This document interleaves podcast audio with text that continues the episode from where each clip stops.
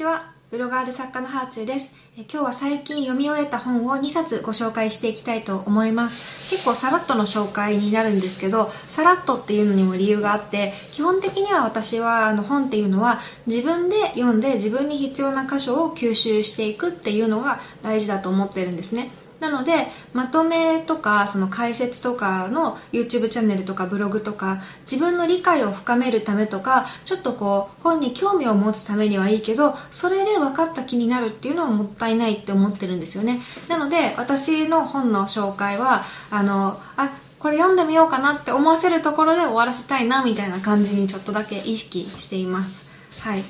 でね、えー、この間紹介した、あの、まだタイトルだけしか読んでないのに、前の動画で紹介した大人になってやめたことという本、えー無事読み終えました。これはライターの、えー市田典子さんという方、ちょっと私より年上の方ですかね、が書かれている本なんですけど、あの読んでね、私も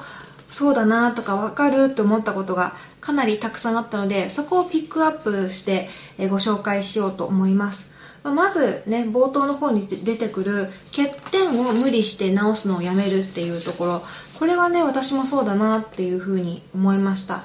なんか私の場合は Excel とか資料作りとか数学とかそういう苦手なことを無理してやらなくなりましたね。苦手な仕事ってやればやるほど自己嫌悪に陥るんですよ。だから、ただでさえ今忙しかったりとか、やりたいことやれない、フラストレーション溜まってる中で、そもそもできない仕事は受けないようにしてますね。で、今は自分のできることとか、楽しいと思えることとかに、時間と気力を使うようにしてます。ただ、まあ、それだとね、それだけだと成長が止まってしまうと思うから、もうちょっと余裕が出てきたら、小説とかね、すごく自分のその文章力を伸ばしてくれて、で、こう、やりたいこと、できないけどやりたいことではあるので、えーやり、チャレンジしたいなとは思ってるんですけど、ただね、その、欠点ばっかり、こう、見つめて、今まで、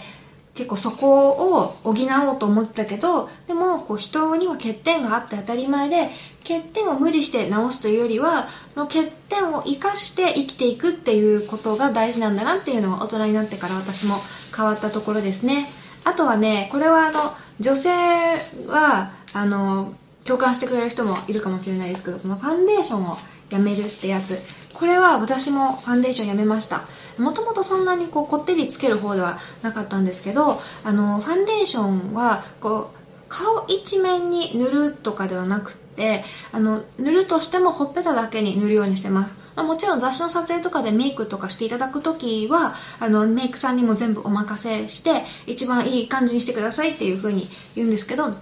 でも自分の普段メイクっていうのは、あの、そもそもね、大人になると、こう、吹き出物とかもちょっと落ち着いてきたりとかするんですよね。だから、まあ、そういう肌の綺麗な部分、例えばおでこだったりとか鼻の上とか、そういうもともと綺麗な部分にファンデーションを塗ると逆にあの肌に負担を与えてしまうそうです。だし、なんかちょっとこう厚塗り感が出ちゃうらしいんですね。だから、まあ、あの年齢とかの出やすいほっぺのにちょんちょんってつけて、で、薄く薄く伸ばして、で、粉とかはたいておくっていうのが、あの肌の状態がいい時は一番素肌がこう綺麗に見えるというかこう素肌が綺麗な人に見える方法らしいです。で、ファンデーションやめるとね、ここにも書いてあったんですけど、何気ない瞬間に、そのティッシュとかタオルとかに、あの、肌色がつくことがないんですよね。あと、お洋服のその際とかにも、あの、ファンデーションべったり塗ると、ついちゃう時あるんですけど、そういうのがなくなるからね、まあそういう日々のちっちゃいフラストレーションが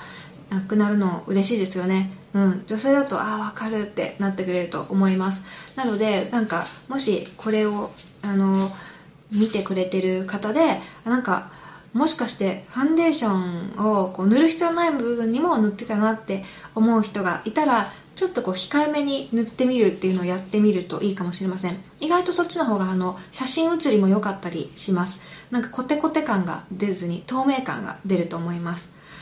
あとはね、疲れる靴をやめるみたいのもありましたね。うん。これね、心のこと、食べること、おしゃれのこと、日々の暮らしのことで、それぞれに、あの、やめたことが書いてあるんですけど、そのおしゃれのことの疲れる靴をやめるっていうのは、これも共感ですね。私も何かあった時に走れる靴だったり息子抱っこしてても転ばなそうな危なくない靴を選ぶようにしてて、えー、育児始まってからはヒールの靴を全て捨てましたもしかしたらあの衣装とかでね用意してもらった時とかあの本当に期間限定時間限定で履くこととかもあると思うし、あの今後一切ヒールをあの楽しまないとかではなくヒールを使ったおしゃれとかも好きなんですけどただまあ普段からあんまりヒール履かなくなったなと思いましたね。今靴箱にはヒールの靴は一つもないです。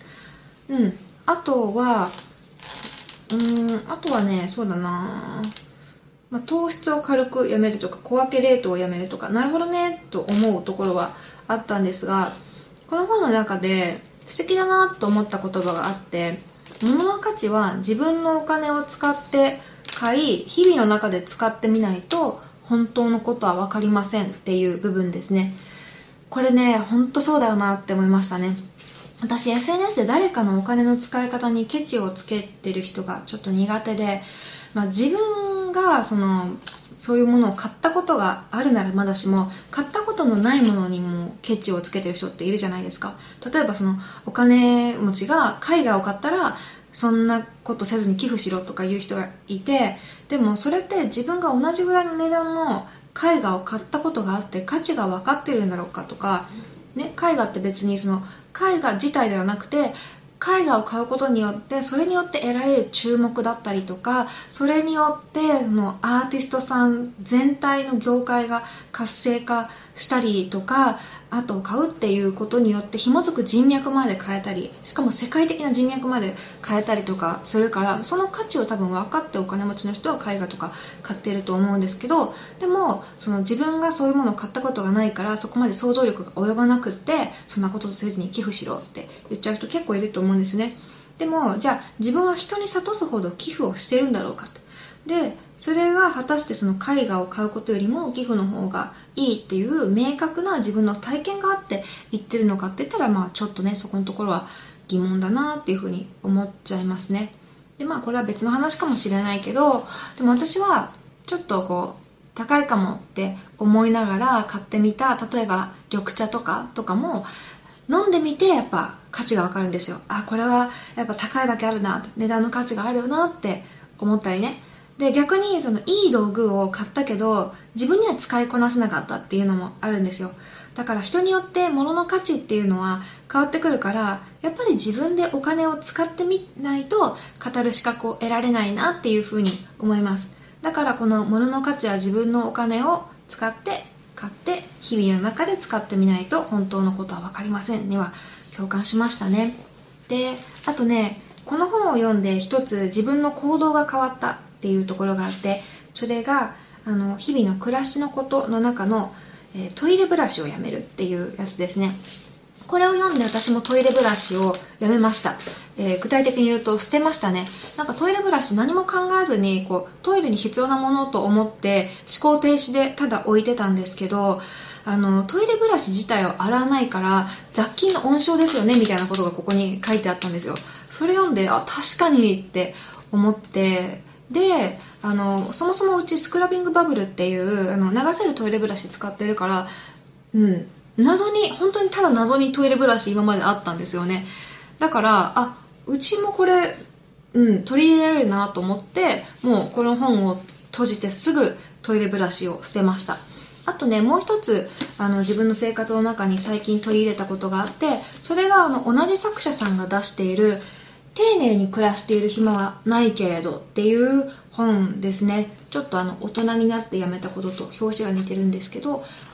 丁寧に暮らしている暇はないけれどっていう本の中にゴミ箱の中を拭くと気持ちいいみたいなことが書いてあったんですよ。それで試しにゴミ箱の中を拭いたらすっごい気持ちよくって今までもその定期的にゴミ箱がは洗ってたんですね。でも、1週間に1回ゴミ箱を洗うよりも、毎日こうゴミ捨てのついでにキュキュって拭いた方がなんか気持ちいいなと思って取り入れました。なのでね、なんか、ある意味この本のおかげで私の人生ここから変わったなっていう感じがします。まあ、こんな感じで本のおかげで生活習慣が2つも変わったんですよね。こういう日常に取り入れられる工夫が書いてある本っていうのはいいなって思いました。というわけで今日はここまでです。ではではまた。